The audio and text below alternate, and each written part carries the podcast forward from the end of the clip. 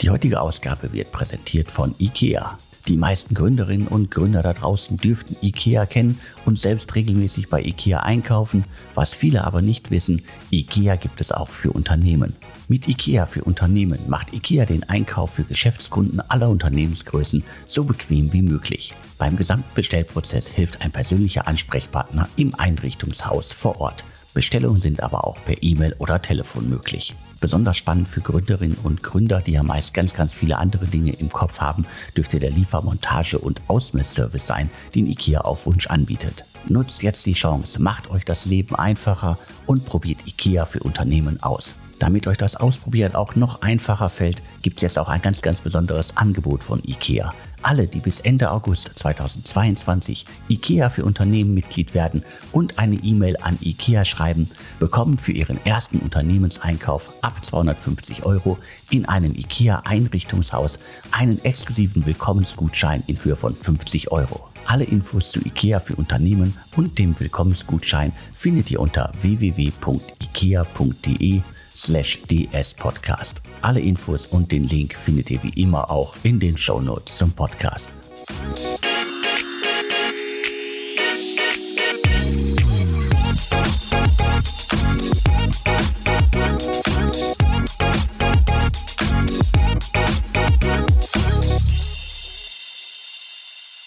Hallo, herzlich willkommen zum Podcast von deutschestartups.de. Mein Name ist Alexander Hüsing. Ich bin Gründer und Chefredakteur von deutschestartups.de. Heute habe ich Emanuel Palua hier im Interview-Podcast. Manuel hat vor einiger Zeit das Unternehmen AidMe gegründet. Ich beschreibe das immer als vollautomatisierte Roboterküche. Hallo Emanuel. Hi Alex. Hol uns doch mal ab. Was macht ihr genau? Ja, und du hast es ja schon ganz gut erklärt. Äh, wir machen eine vollautomatisierte Roboterküche heißt im Prinzip eine Maschine, die für euch kocht Fokus dabei aber nicht auf den Heimgebrauch, sondern auf Firmen. Im Prinzip steht die Anlage in Firmen und kocht sozusagen wie eine Kantine für die Mitarbeiter vor Ort. Ich habe mir eure Website natürlich vorher nochmal angeguckt. Das sieht alles äh, sehr, sehr stylisch aus. Also ihr liefert dann quasi Unternehmen, die euch äh, euren Roboter haben möchten, quasi ein komplettes Paket aus Hardware, Software äh, und äh, wo kommt der Rest alles her? Also wie, wie funktioniert das System? Also im Prinzip natürlich im Kern von allem steht die Roboteranlage, aber die funktioniert natürlich nicht ohne die Software. Das fängt an bei den Bestelltools für die äh, Mitarbeiter, also Handy-App oder direkt an der Anlage über ein iPad-Terminal. Aber natürlich im Hintergrund ist da sehr, sehr viel Software, die noch die ganze Anlage steuert. Also wie schafft man es, dass jemand an seinem Schreibtisch äh, ähm, bestellt und dann sozusagen die Befehle in die Anlage kommen und der Roboter genau das Gericht kocht, was man bestellt hat. Das ist natürlich sehr viel mit daran, aber auch im Hintergrund die ganze Cloud-Einbindung der Anlage, äh, Möglichkeit auf verschiedenste Funktionen von egal wo auf der Welt zurückzugreifen. Also da kommt relativ viel zusammen.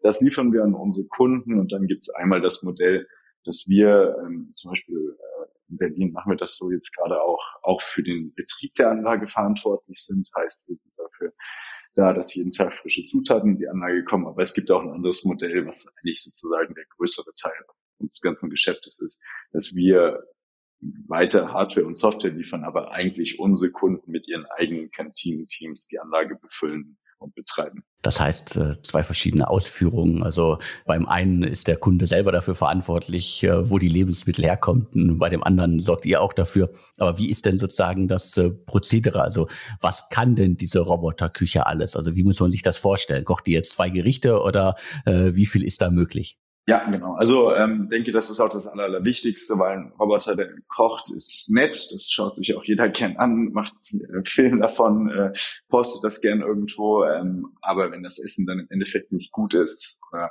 äh, zu eintönig, dann bringt auch der ganze Roboter mittelfristig nichts. Und besonders wenn man über diese Firmen redet, wo die Leute im besten Fall über Jahre immer wieder zur Anlage kommen, darf es natürlich nicht langweilig werden. Und muss besser sein als das, was die normale Kantine bietet. Deswegen haben wir von vornherein, also ab Tag eins quasi unserer Firma, äh, Köche mit dem Team gehabt und auch einen festangestellten Koch sofort mit dabei gehabt ähm, und eigentlich die Anlage eher um das Essenskonzept entwickelt und nicht andersrum. Also zuerst stand das Essen und dann die Anlage. Und da geht es primär darum, möglichst große Flexibilität anzubieten. Die meisten Gerichte gehen sozusagen um die Welt. Pasta, Currys, aber auch Salate, Bowls, haben aber auch so ein paar deutsche Klassiker wie äh, schon vorgeschnittene Currywurst mit Kartoffeln oder Käsespätzle.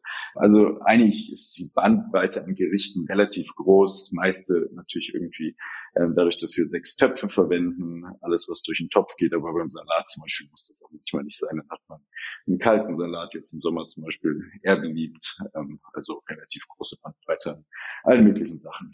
Hol uns doch einmal kurz ab, wo steht ihr denn gerade? Also äh, was, was ist der Stand der Dinge? Was kannst du uns an Zahlen, Daten, Fakten, Mitarbeiter, Kunden und so weiter nennen? Wir sind vor ungefähr drei Jahren an den Start gegangen. Das Ganze ist aus unserer Erfahrung von Delivery Hero irgendwie äh, losgelegt. Ich hatte vorher Fodora gegründet, Julian, mein Mitgründer, ähm, war bei Foodpanda in Asien ähm, und so haben wir uns dann im Hause Deliver Hero kennengelernt und gemerkt, es ist noch viel zu tun in der ganzen Essenswelt. Es wird nicht einfacher, besonders was Mitarbeiter angeht. Die Leute haben nicht mehr so Lust auf die Arbeitszeiten, auf einen sehr anstrengenden Job und die Digitalisierung in der ganzen Branche, sei es jetzt in Restaurants, aber eben hier auch in Kantinen, tut sich sicherlich was, aber es ist natürlich immer eine manuelle Komponente irgendwo vorhanden, was es dann im Endeffekt doch wieder schwer macht. Und so sind wir dann vor drei Jahren losgelegt, haben uns verschiedene Sachen angeguckt und schnell auf die Robotik gekommen, mit einem Prototypen losgelegt, den wir entwickelt haben, eine Zeit lang in der Auguststraße in Berlin laufen hatten, dort nochmal viel getestet, war für uns jetzt auch nicht klar, wie reagieren eigentlich Menschen, die vielleicht nicht so viel mit Technik zu tun haben. Auf einen kochenden Roboter ist das eher abschreckend, weil irgendwie doch noch sehr emotional gebunden an ihren Koch und ähnliches. Aber da haben wir relativ schnell festgestellt, die Angst ist eigentlich überhaupt nicht da. Also egal, mit wem wir geredet haben, seien es irgendwelche Kinder, seien es irgendwelche älteren Menschen gewesen, Faszination ist da und besonders durch Corona wurde das Ganze auch nochmal ein bisschen mehr angetrieben, weil die Leute sich mehr über Hygiene Gedanken gemacht haben, natürlich diese ganzen Digitalisierungen im Bezahlen und Bestellen irgendwie auch äh, mehr Schub bekommen hat. Also das war alles sehr hilfreich. Und jetzt sozusagen der Gesamtmarkt nach Corona, viele Leute, besonders aus der ganzen Catering-Industrie, in andere Branchen abgewandert. Sehr, sehr schwer, dort noch Leute zu finden. Ähm, so ein bisschen der Rückenwind, äh, den wir da sehen. Und ähm, sind jetzt mittlerweile etwas mehr als 30 Leute, primär in der Hardware- und Softwareentwicklung. Also das ist auch großer Fokus.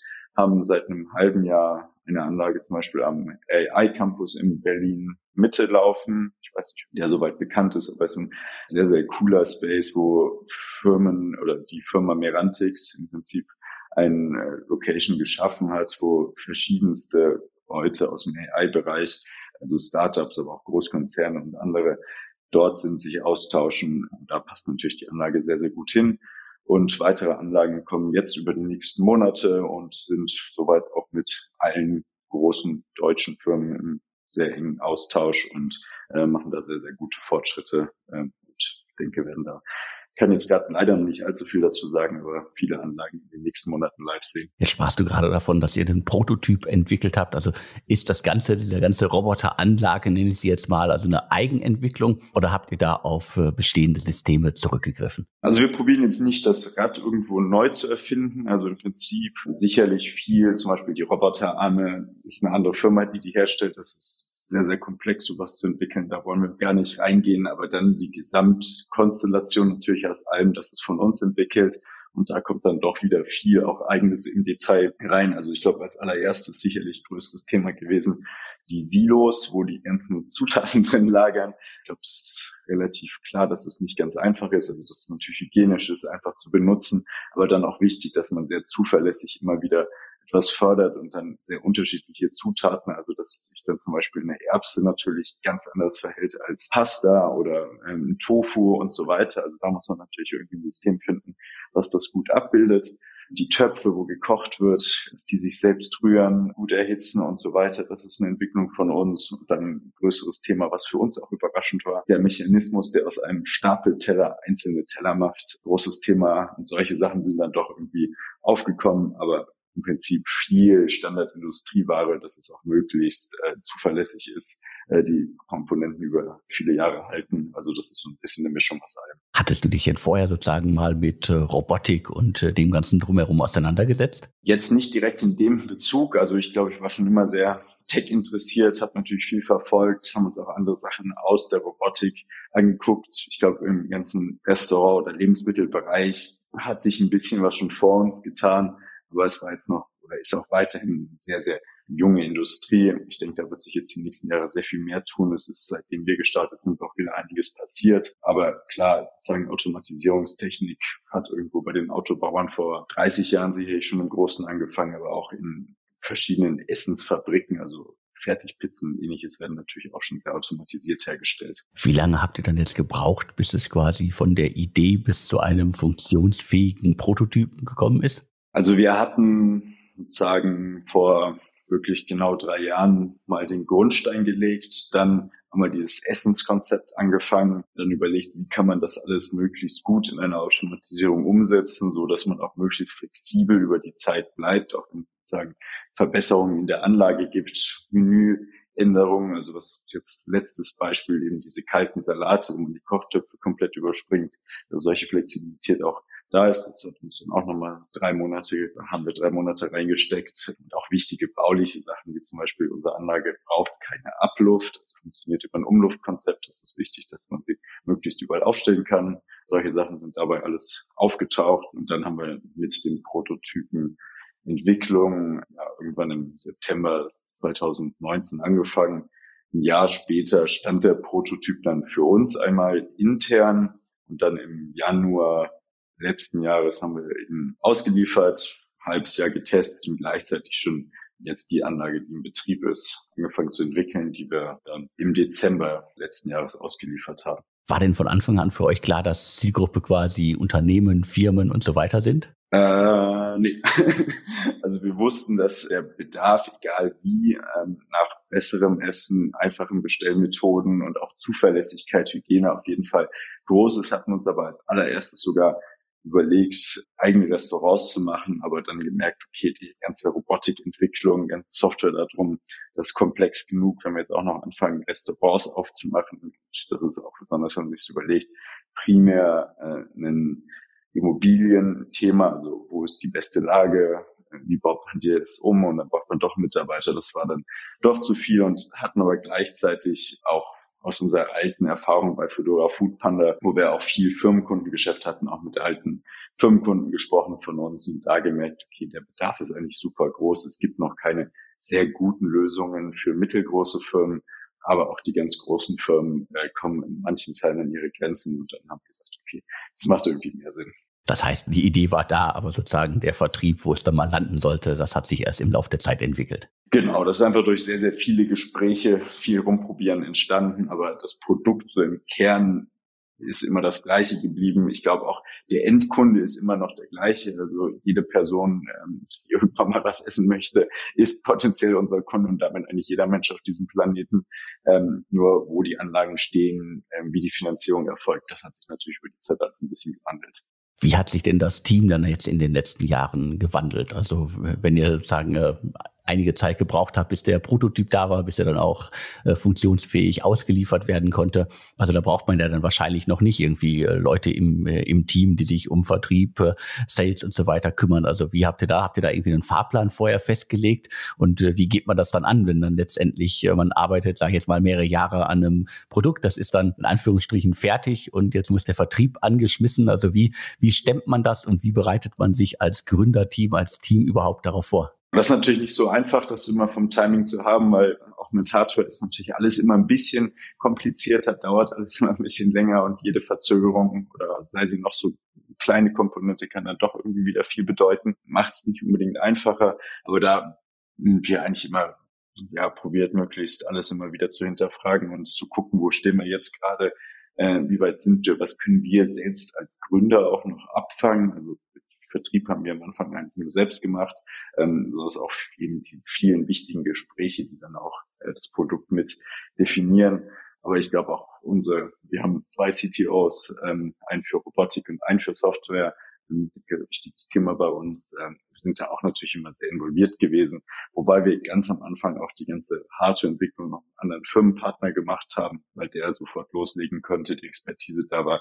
Und dann haben wir peu à peu unser eigenes Hardware-Team aufgebaut. Software haben wir von vornherein alles selbst gemacht. Was konntet ihr denn an Erfahrungen von Delivery Hero, Schrägstrich, äh, Foodpanda und äh, Foodora mitnehmen? Also was, äh, was war sozusagen jetzt in, in dem Fall einfacher für euch, weil ihr schon Erfahrung hattet? Klar, also manchmal haben uns die Leute auch gefragt, so warum macht ihr jetzt Roboter?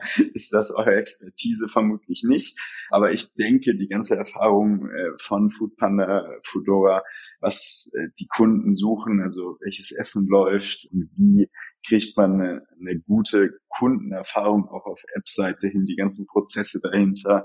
Ähm, Ob-seitig war natürlich ähm, das Fedora-Modell wesentlich anspruchsvoller, dass man da die Prozesse auch alle mit drin hat. Aber im Endeffekt diese ganze Endkundenerfahrung ist, denke ich, jetzt auch beim Roboter das Allerwichtigste. Also wie gesagt, ein Roboter, der kocht, ist nett, aber der nicht so gut kocht, äh, bringt keinem was. Also ich glaube, diese ganzen Erfahrungen super wichtig, weil andere Teams, die man in den USA gesehen hat, eher so komplett aus der Roboter-Sicht gekommen, mit der Entwicklung angefangen, aber mit Essen und der ganzen Kundenerfahrung dahinter bisher gar keine Touchpoints gehabt, macht es dann im Endeffekt wesentlich schwieriger, weil nur eine Maschine reicht einfach nicht.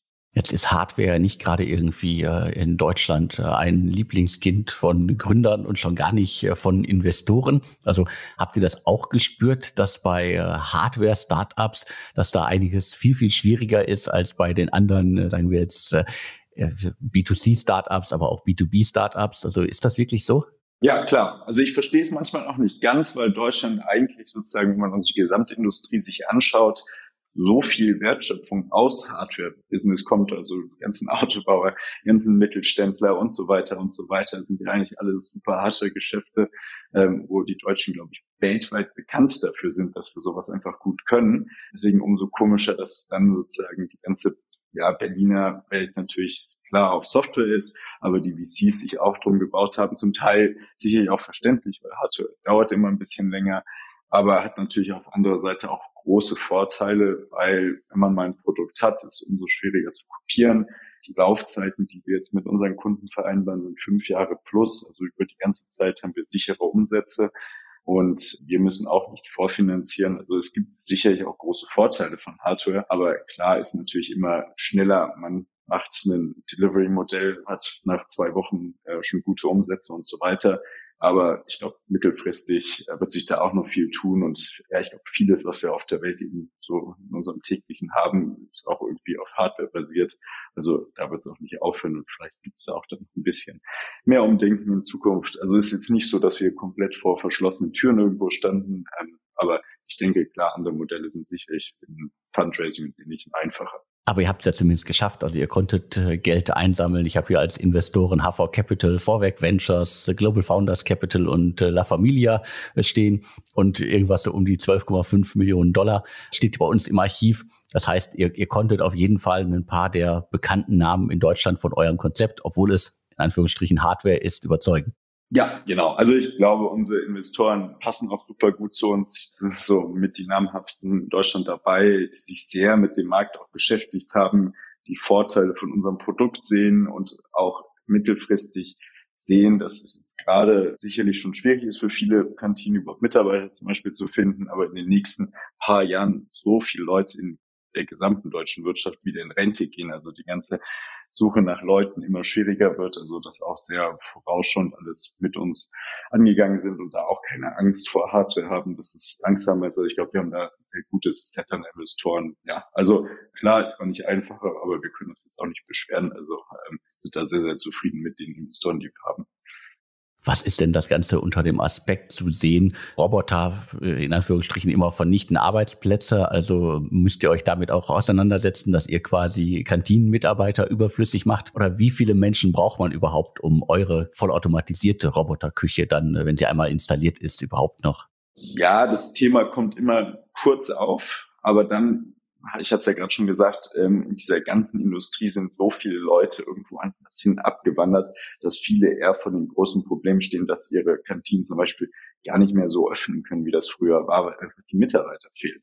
Also dieses Thema lässt sich relativ schnell eigentlich gut erklären und besonders auch die ganzen eintönigen Jobs fallen eher weg. Wir geben den Leuten damit mehr Möglichkeit, auch äh, verschiedene Tätigkeiten zu machen, also dass der Job auch spannender wird. Den eintönigen Teil macht der Roboter eben. Daher auch in allen Gesprächen natürlich Kantine immer ein großes Betriebsratsthema in allen großen Firmen, also wenn man die allergrößten in Deutschland denkt.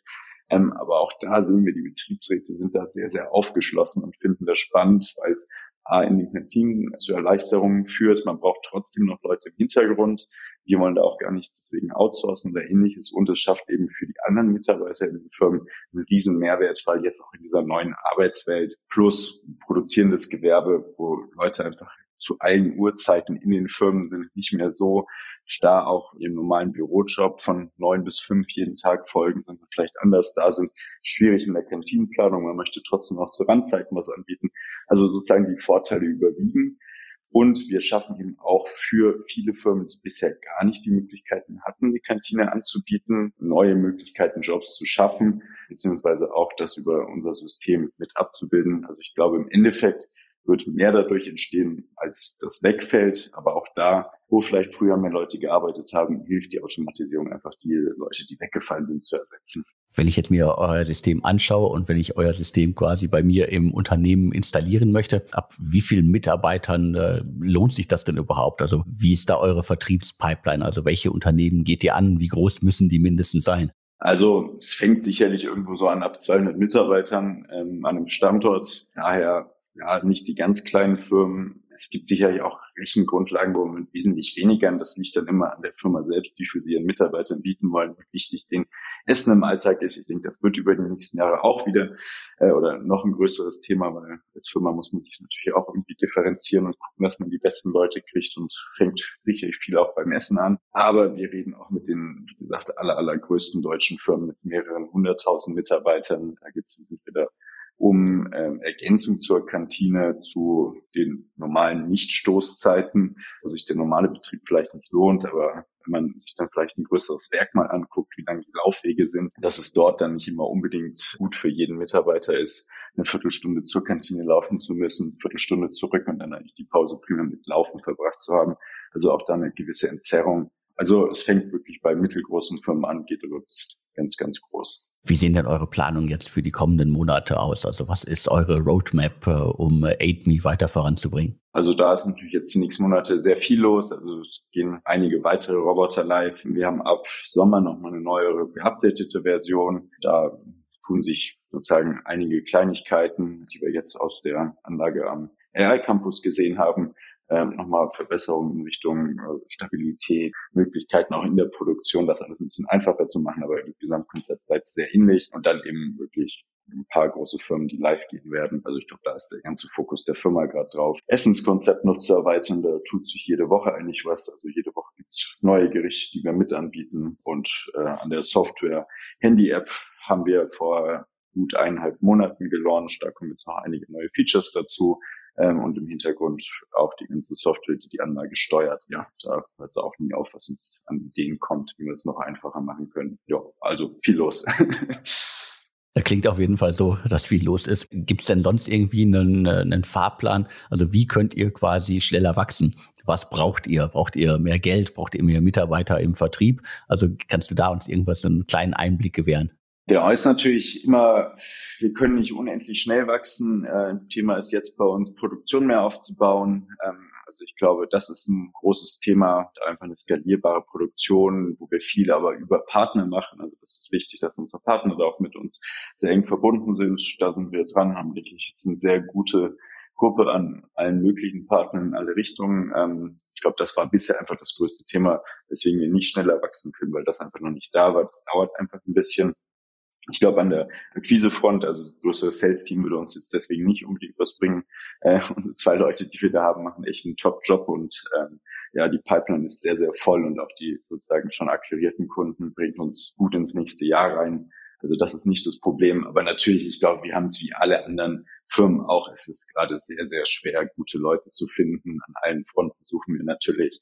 Und äh, ja, im Ingenieursbereich, sei es Software wie auch Hardware, führen wir viele Gespräche, aber könnten noch viel, viel mehr sein das trifft ja sehr, sehr viele Startups da draußen, dass der Arbeitsmarkt äh, mehr oder weniger leergefegt ist und äh, dass man äh, gute Mitarbeiter ja kaum noch findet. Also wie seid ihr da generell aufgestellt? Also ist da sozusagen eine, eine Firmenzentrale hier in Berlin oder arbeitet ihr schon irgendwie remote mit diversen Leuten in Deutschland zusammen? Da sind wir so halb halb aufgestellt. Also wir haben in der Tat drei Büros in Deutschland. Ähm, also unser wenn man so will, Headquarter ist in Berlin. Und dann haben wir unsere Roboterentwicklung, sitzt in München, also alles, was rund um die Hardware ist. Und die ganze Software haben wir uns bewusst gegen Berlin entschieden und machen das alles aus Hamburg. Und so haben wir zwar die Leute alle an verschiedenen Standorten, aber trotzdem eine Standortzugehörigkeit. Heißt, wir sind relativ flexibel auch in dem, wie oft die Leute ins Büro kommen wir haben das Gefühl, die meisten von unseren Leuten kommen eigentlich sehr gerne ins Büro, besonders in München natürlich mit der Hardware. Es macht Sinn, wenn man da nah dran ist und das jetzt nicht alles aus dem Homeoffice macht. Aber auch unsere Software-Leute in Hamburg sind regelmäßig alle im Büro und in Berlin ähnlich. Also die meisten sind drei bis fünf Tage die Woche da. Also ich nenne das mal jetzt äh, klassische Start-up-Welt und das äh, wäre dann auch das nächste Thema. Meine nächste Frage schließt sich da an. Wie ist das denn, wenn ihr mit eurem Konzept rausgeht? Also wie skeptisch sind äh, Unternehmen? Da kommt ein Start-up, die haben eine Roboterküche entwickelt. Funktioniert das alles überhaupt? Gibt es das Startup in äh, drei Monaten noch? Das sind ja viele Fragen, die sich auch andere Startups immer wieder stellen. Wie sind da eure Erfahrungen? Also wie hat euch äh, die Branche, wie haben euch quasi eure Kunden bisher wahrgenommen? Klar, also wir sind da sicherlich irgendwie eins der wenigen Startups, die normal mit einem typischen Kantinenbetreiber sprechen und dann direkt mit so einem Produkt, worüber die meisten Leute jetzt sicherlich vorher nicht von sich aus drüber nachgedacht haben. Ich glaube, die Idee erstmal, wenn wir damit ankommen, ist auf jeden Fall für alle immer interessant, weil alle, wie gesagt, vor den gleichen Problemen stehen und da Lösungen und lieber sofort als später brauchen. Und dann natürlich immer die Frage, ja, passt das zu uns als Firma? Und meistens, sobald die Leute einmal an der Anlage waren, das Essen probiert haben, ist dann sozusagen wirklich äh, die Begeisterung da. Ähm, wir hatten es oft gehört, dass äh, auch äh, viele größere Firmen haben zum Teil Sterneküche eingestellt über die Jahre, die das ganze Küchenkonzept dort leiten. Das, was der Roboter kocht, sie bei sich so nicht umsetzen können in den Mengen und so weiter. Also sehr, sehr positives Feedback. Deswegen, das ist eigentlich meistens so der große Überzeugungspunkt gewesen, einmal in der Anlage gewesen und äh, die nicht mehr aus dem Kopf gekriegt. Das heißt, ihr könnt vor allen Dingen damit überzeugen, dass äh, die Leute euer Produkt oder das Endprodukt essen können. Das ist natürlich ein großer Vorteil. Ja, genau. Und das ist nicht nur auf Kundenseite so, sondern natürlich auch bei den Mitarbeitern. Also bisher, glaube ich, sehr, sehr zufriedene Mitarbeiter, alle, die sehr viel Spaß am Essen eigentlich haben. Und deswegen, also das ist uns auch sehr wichtig im ganzen Recruiting-Prozess, dass wir durch die Bank Leute haben, die irgendwie eine gewisse Verbindung zum Essen haben, Freude am Essen haben und da auch was besser machen wollen. Und durch das physische Produkt, was dann eben sehr gutes Essen kocht, große Begeisterung auch bei allen Mitarbeitern, hohe Motivation. Das macht schon Spaß. Was mich jetzt noch generell interessieren würde, ist, ähm, es gibt ja weiterhin einen recht großen Hype um äh, das klassische jetzt mal ausliefern äh, von Gerichten. Also jetzt äh, reden wir wirklich mal nur von klassischen Delivery Hero Themen. Also es gibt Restaurants, die die Essen ausliefern. Hast du da noch einen Blick auf den Markt? Also wie nimmst du den wahr? Äh, und äh, was sind so jetzt, äh, was wäre dein Fazit so äh, nach diesem ganzen Hype um das Thema? Ja, klar, also ich glaube, der Hype ist auf jeden Fall äh, immer noch in gewisser Maßen da. Jetzt sicherlich die letzten paar Monate vielleicht ein bisschen abgekühlt, auch ähm, ja, je nachdem, wo man in der Tech-Szene so schaut, durch fallende Aktienkurse und so weiter. Ähm, aber ich denke, äh, das Businessmodell dahinter ist immer noch äh, sehr, sehr valide, ist, was die Leute suchen. Und sei es jetzt rein Delivery Hero Modell von Restaurants, aber auch die ganzen äh, Supermarktlieferdienste und ähnliches. Ähm, also ich glaube, es schafft großen Mehrwert ist natürlich an anderer Front wieder schwierig, dort die Unit Economics gut zu haben. Ähm, ich denke, das wird sich die nächsten zwei Jahre jetzt auch mit etwas weniger Geld im Markt zeigen müssen, wer das gut hinkriegt. Ich glaube, die Möglichkeiten sind absolut da und die besten Player werden das hinkriegen. Ja, deswegen sehr gespannt da beim Zuschauen. Ähm, ich glaube, Niklas Östberg hat es sehr groß angekündigt, ab nächsten Jahr profitabel und wenn er das hinkriegt, glaube ich, äh, gibt es sehr, sehr viele weitere Möglichkeiten über die nächsten Jahre, aber es wird nicht jeder hinkriegen. Aber ich glaube, ihr seid erstmal froh, dass ihr quasi nur rund um eure Roboterküche ausliefert.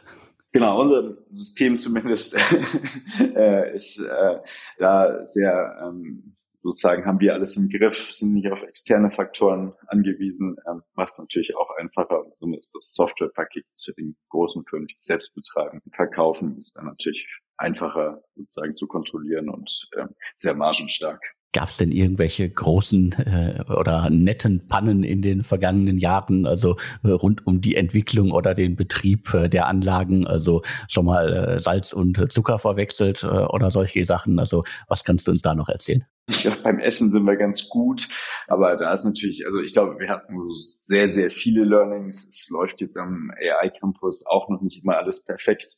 Ähm, also wir werden jeden Tag schlauer. Ich glaube, bei besonders Soßen haben wir sehr, sehr viele Erfahrungen gemacht, äh, wie man Soßen eindickt und nicht eindicken sollte. Also wie man sicherstellt, dass sie sich nicht absetzen über die Zeit. Äh, unsere Anlage ist ja quasi ein großer Kühlschrank, also die Zutaten halten sich sehr gut zwei Tage frisch, aber natürlich so eine Soße arbeitet weiter mit verschiedenen Inhaltsstoffen. Ich glaube, da hatten wir sehr, sehr viele Erfahrungen, wo zum Teil auch äh, manchmal komische Dinge passiert sind, aber auch sonst auf Hardware-Seite, unsere Roboterarme haben wir viel gelernt, wo sie komische Sachen gemacht haben, irgendwo ganz am Anfang von unserem Prototypen einfach mal die komplette Soße quer durch die Anlage gespritzt. Das hat uns sicherlich dann irgendwie fünf Stunden gedauert, äh, bis wir alles wieder sauber hatten. Also ja, viele Erfahrungen dabei. Äh, ich glaube, es wird jeden Tag besser. Mittlerweile sind wir sehr stabil, aber klar, jeden Tag irgendwie was anderes ist eben dadurch, dass ein Naturprodukt mit einer Robotertechnik verbunden wird, sicherlich ein ungewöhnliches Setup. Aber wie sieht denn die finanzielle Ausstattung von AidMe aus? Also was plant ihr? Ist schon die nächste Finanzierungsrunde in Arbeit? Aktuell nichts geplant, weil wir sind gut aufgestellt, hatten letztes Jahr die Runde mit Holzbrink oder HV Capital noch gemacht. Daher eigentlich alles erstmal entspannt, sind eher fokussiert auf Produktionsaufbau, möglichst viel ausliefern. Ähm, also das sind eher zum Glück gerade die Themen, also Finanzierung müssen wir gerade nicht so viel drüber nachdenken. Also dann da alles gut kann ja auch gut sein, in der derzeitigen Situation ein bisschen am Produkt und an der Anzahl der Kunden zu arbeiten und dann irgendwann später mit besseren Zahlen in den Markt gehen zu können. Ja, und das kann, glaube ich, nicht schaden, egal wo man steht. Ähm, gerade sicherlich, ja, der Markt etwas anders als noch vor sechs Monaten, wobei ich glaube, wir waren jetzt nie so in diesem Hype-Markt mit drin, deswegen müssen wir jetzt auch nicht hypemäßig irgendwie alles wieder nach unten korrigieren, sondern können da unseren Weg sehr geradlinig weitergehen. Und ihr könnt den Weg auch gehen, obwohl es äh, sicherlich ja weltweit einige weitere Teams gibt. Äh, auch in Deutschland gibt es ja noch Teams, die an ähnlichen Konzepten arbeiten. Der Markt ist auf jeden Fall groß genug, dass es da ein paar aufstrebende Startups gibt, die sich ein bisschen Marktanteile sichern können ja, wir sind froh, wenn es auch andere machen, weil wenn man ganz alleine im Markt ist, gibt einem das vielleicht auch nicht immer ein gutes Gefühl, äh, ob man da wirklich an den richtigen Themen arbeitet.